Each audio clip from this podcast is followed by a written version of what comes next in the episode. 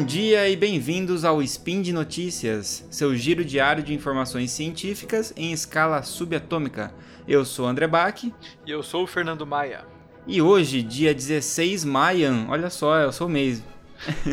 no calendário Decatrian, ou se você preferir, no dia 21 de novembro, no calendário gregoriano, vamos falar um pouco sobre medicina e saúde. Uso de cogumelos alucinógenos para o tratamento de depressão refratária a medicamentos. Um terço dos casos de demência pode ser prevenível com modificações de estilo de vida. Por que leite materno tem moléculas de açúcar que os bebês não digerem? Speed Notícias.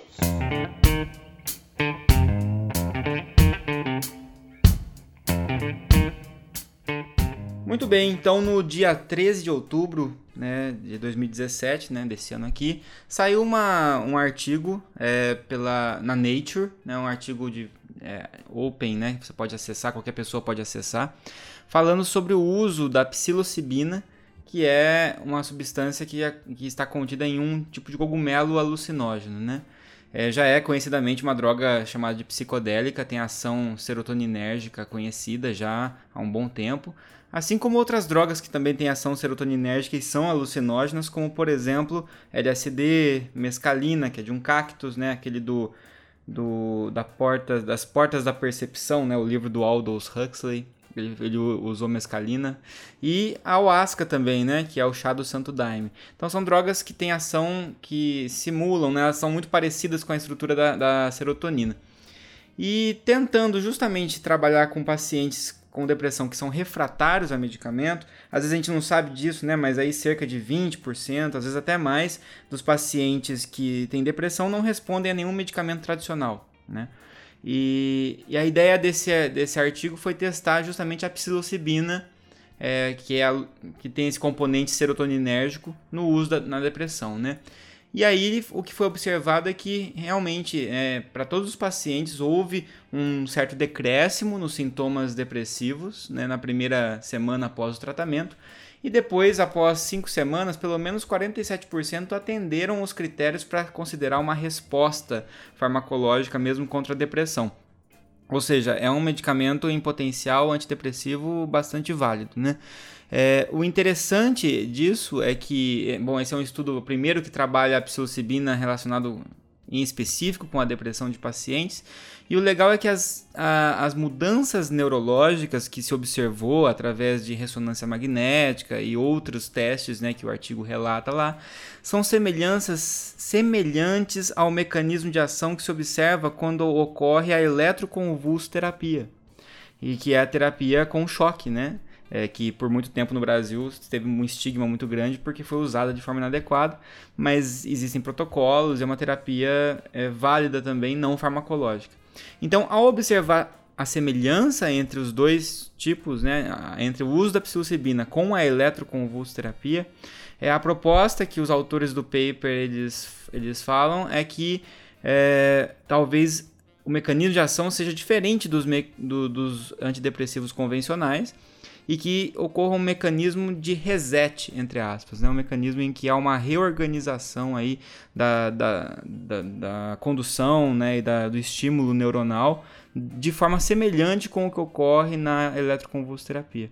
Então é bastante interessante, porque é uma substância química é, que age de forma diferente dos antidepressivos que a gente está acostumado. A maioria dos antidepressivos que a gente conhece tem ação inibidora de recaptação, e aqui a gente tem uma droga serotoninérgica com efeito até certo ponto parecido com o efeito residual da eletroconvulsoterapia, que é esse mecanismo de reset. Então é isso que eles estão tentando agora avançar nesses estudos, porque a amostra foi pequena, né? Então acho que o próximo passo é ampliar a amostra de pacientes aí. Vou te perguntar aqui um negócio, André, que talvez seja uma dúvida também dos ouvintes, né? A ação serotoninérgica tem a ver com a ação alucinógena ou esse composto foi separado, né? Desse. Não, tem a ver, tem a ver sim. É, é meio talvez indissociável. Talvez o que a gente possa pensar aí seja uma questão de dose, né? Eu não sei se existe uma dose na qual a, a alucinação não ocorre, mas a, você já tem efeitos terapêuticos, né? Então acho que é mais ou menos por aí. A, a, alucinação ela vem decorrente desse excesso de ação serotoninérgica dessas drogas, parcialmente pelo menos, né? Então a pergunta é válida, né? Será que para eu tratar a depressão eu vou ter que alucinar, né? é, vocês, olha, ouvintes, vocês estão percebendo que desde o primeiro spin de notícias, o André tá com notícias sobre drogas.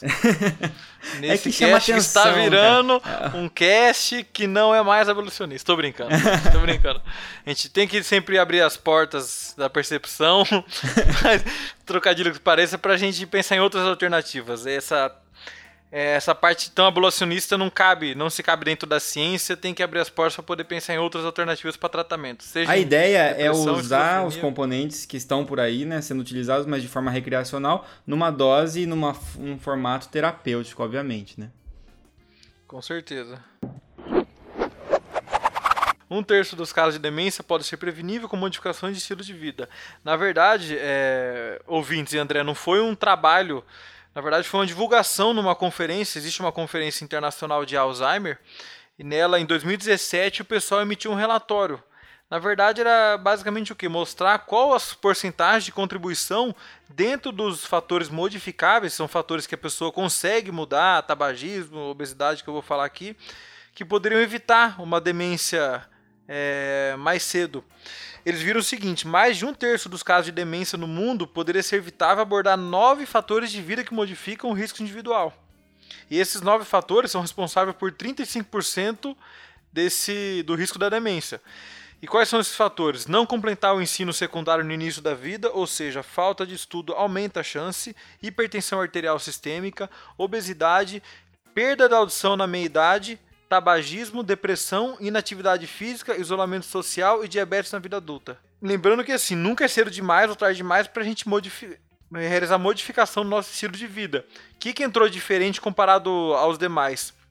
Nesse 2017 entrou duas coisas importantes: o isolamento social como fator de risco e a queda da audição, que antes não eram cobertos no, nos consensos anteriores.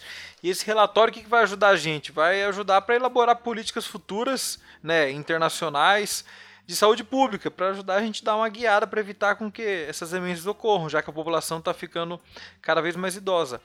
É, só para mostrar mais ou menos os quatro primeiros fatores aqui, a influência deles, a perda da audição na meia-idade daqueles 35 contribui com 9%, a educação na infância e na juventude com 8%, o tabagismo na, na idade adulta 5% e a depressão na idade adulta 4%. E por que eu coloquei essa notícia, já que ela saiu há um certo tempo? É, no último dia 10 de novembro, o Brasil celebrou o Dia Nacional de Prevenção e Combate à Surdez. É uma ação que existe todo ano, dia 10 de novembro, para poder lembrar que a gente é, tem que cuidar bem do nosso ouvido, tem que cuidar bem da nossa audição. E assim, todos os fatores modificáveis, o fator mais importante que contribuía para você não ter um risco de demência no futuro era a perda da audição na meia-idade. Então, seja você novo, seja você um pouco mais velho, está ouvindo esse cast ou conhece alguém que tem uma perda auditiva, procure um especialista na área, claro, puxando a sardinha pro meu lado também como otorrino, mas procure um especialista na área o quanto antes, que isso previne não só esse isolamento social, essa dificuldade para ouvir, mas previne uma demência a longo prazo. Tá, então, inclusive, Maia, é, saiu depois de, desse, dessa convenção, ocorreu aí em julho, né? Então depois saiu um artigo, acho que em agosto, setembro, que fala mais ou menos essas questões que você falou. Mas para não ficar repetitivo nesse programa, vamos deixar ele para o próximo, nosso próximo spin de notícias que a gente vai falar né, na, daqui 15 dias. Aí a gente vai citar um pouquinho esse outro artigo para reforçar essa questão de prevenção de, de demências, só que a gente vai dar um enfoque no Alzheimer. Bom, então, é, mudando um pouquinho de área, né? A gente saiu uma notícia, na verdade eu não peguei do artigo exatamente, peguei da notícia que faz uma compilação de informações né, sobre o Departamento de Ciências e Tecnologia Alimentícia na Universidade de Califórnia. Né? É uma notícia de 16 de outubro desse ano, é, saiu pela BBC, tá aí o link no post. É, falando sobre o seguinte: por que, que o leite materno né, contém moléculas de açúcar que o bebê não é capaz de digerir? Né? Então, da onde vem essa informação?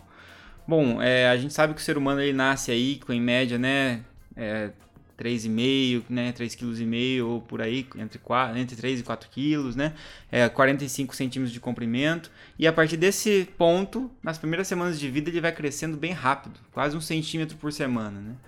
E isso é um crescimento muito grande, com certeza uma necessidade de consumo energético muito grande, né? E o único alimento que a gente ingere nesse período é, para sustentar esse ritmo de crescimento é o leite materno. Né? E é interessante porque daí o que acontece? Uh, lá, uh, o segundo, né, o, o, o, departamento lá de Ciência e Tecnologia Alimentícia que eu comentei, é, diz o seguinte, que, que, é, que o leite ele é repleto de água, né, proteínas, gordura, açúcar, tudo isso é necessário. Mas o mais interessante é que tem uma grande quantidade, né, ela é muito significativa, de oligosacarídeos complexos, que são é, açúcares que não são é, digeríveis para o bebê. O bebê não consegue digerir esses oligosacarídeos. Quer dizer, no leite materno tem uma quantidade de uma substância é, bem grande que o bebê não é capaz de digerir. Teoricamente não serve para, não serviria para tanta coisa. Os cientistas já sabem há mais de meio século né, que essas moléculas de açúcar não são absorvidas no intestino, não tem benefício nutritivo nenhum mas não sabia explicar por que, que eles estavam então no leite materno, né? Qual era o objetivo disso. E aí a hipótese é que essas moléculas não alimentavam o bebê, né? Então deveriam alimentar outra coisa dentro do bebê. E a, a coisa mais provável da gente se pensar são bactérias, né? Então essas amostras de oligosacarídeos foram entregues a um microbiólogo chamado David Mills, e ele testou as, essas bactérias até encontrar, testou né, esse, esses, esses açúcares em bactérias, até encontrar uma bactéria que cresce bem na presença desse açúcar, quer dizer, é uma bactéria que consome bem esse tipo de açúcar. E aí eles descobriram lá a Bifidobacterium infantis, né? É uma bactéria que já era conhecida e foi vista que ela conseguia consumir bem isso. Era a única, na verdade, que se alimentava desses oligosacarídeos do leite humano. E aí o que, que, se deduziu foi que essas moléculas estavam no leite não para alimentar o bebê, mas para alimentar essas bactérias, para que elas pudessem crescer né, no intestino delgado da criança, recobrir o intestino desse bebê e impedir que outros patógenos, que outras bactérias que são na verdade prejudiciais cresçam. Então, na verdade, é uma proteção biológica para o bebê e você está alimentando essa, esse parceiro aí do bebê, que são essas bactérias intestinais né, dele. Então isso é bastante interessante, né? E aí o desdobramento dessa descoberta é a seguinte, né, que na unidade neonatal de Sacramento, lá na Califórnia, os médicos estão testando um tratamento para ajudar bebês prematuros. Então os médicos começaram a alimentar os bebês com uma mistura de leite materno com essa bactéria para poder justamente diminuir o crescimento de bactérias patológicas em bebês prematuros, como por exemplo, né, é, é, prevenir, por exemplo, enterocolites e outras é, doenças decorrentes de bactérias patógenas. Então é bom a gente lembrar que é, bactéria nem sempre é sinônimo de algo ruim, né? Nós mesmos temos bilhões de bactérias que convivem com a gente, que não são é, parasitas e podem ter impacto muito grande no funcionamento do nosso corpo, inclusive tendo envolvimento com algumas doenças endócrinas e até mesmo doenças do sistema nervoso. É, então, é, por mais que a gente chova no molhado aqui, o Brasil, o Ministério da Saúde orienta a alimentação exclusiva materna até pelo menos seis meses, né? Então, Enquanto a gente não precisa ficar introduzindo é, iogurte, coisa, bebida láctea para criança, porque é uma das coisas que o Bach pode falar. O óleo sacarídeo que tem no leite vai alimentar as bactérias, isso a gente já sabe que é benéfico. Então não deem nada além do que os pediatras vão falar para vocês. Evitem ficar dando coisa a mais, porque o leite não é fraco, a criança vai crescer. Uhum, exatamente. É cada vez mais ressaltando a importância do leite materno, né? Nem leite, nem cerveja preta, porque cerveja preta deixa a criança bêbada, tá? é, lógico, tem álcool aí e vai chegar no sistema nervoso central do seu filho, com certeza. Bom, é isso, gente. Por hoje é só. Então deixem aí seus comentários no post ou mandem direto para o é, contato.sicast.com.br e lembrem-se sempre que estes projetos científicos aqui do Portal Deviante eles só podem ocorrer graças ao apoio que vocês nos dão através do, do sistema de patronato, quer dizer, você pode ser um, um padrinho aqui do, do, do Spin e do, do, Portal Deviante.